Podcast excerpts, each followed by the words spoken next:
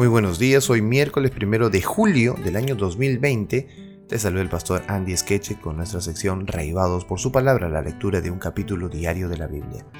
Hoy, la verdad, tenemos un poco de pena porque dejamos el libro de los Salmos.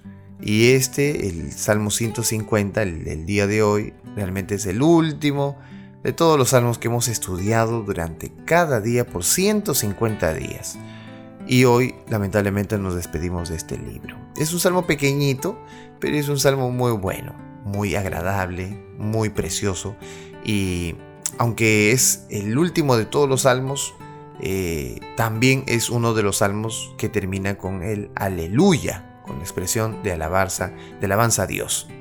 Bueno, eh, el libro de Salmos termina con una exhortación a todos los que respiran a que se unan en un himno universal de alabanza. Qué interesante.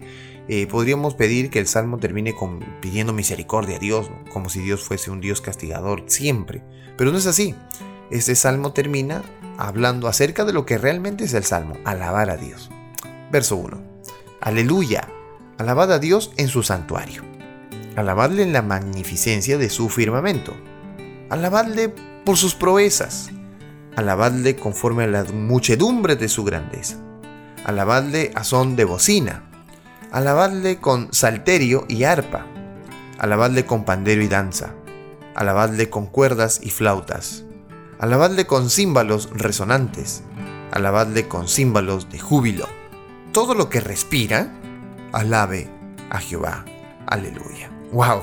Este salmo, qué interesante. Bueno, vamos a hablar un poquito de este salmo porque a veces se malentiende y yo he notado en las conversaciones de algunas personas que desconocen eh, algunas palabras que están en este salmo. Por ejemplo, bocina. Bocina, eh, que aquí la vemos en español bocina, pero en hebreo eh, se menciona shofar, que eso es un cuerno. es también un instrumento de música. Todo lo que se menciona aquí son instrumentos de música. Salterio y no salterío. Alguna una vez una persona me dijo, pastor, yo voy a alabar a Dios y se puso a saltar. Y le digo, ¿por qué? Porque aquí en el Salmo dice con salterío, así que yo voy a saltar. No, salterio, que viene de la palabra hebrea nevel, eh, es arpa. Así que tengamos cuidado. Y cuando se dice ahí el costadito arpa, que es la palabra quinor, está hablando de la lira. Así que todo lo que está hablando aquí son instrumentos musicales, por si acaso. Salterio no es saltar, es salterio, que es un arpa.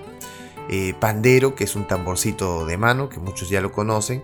Eh, cuerdas, flautas, eso ya es recontra conocido. Así que Dios haya podido ayudarnos en este día a conocer más de su palabra y sobre todo a entender que nosotros hemos sido creados para alabar, para dar gracias, para ofrecer nuestra gratitud en cantos hacia Dios. Qué bueno es cantar y que estos salmos nos hayan ayudado a tener esa, ese ánimo de cantar y de alabar a Dios. Que Dios te bendiga en esta mañana y que pueda ser reavivado por su palabra.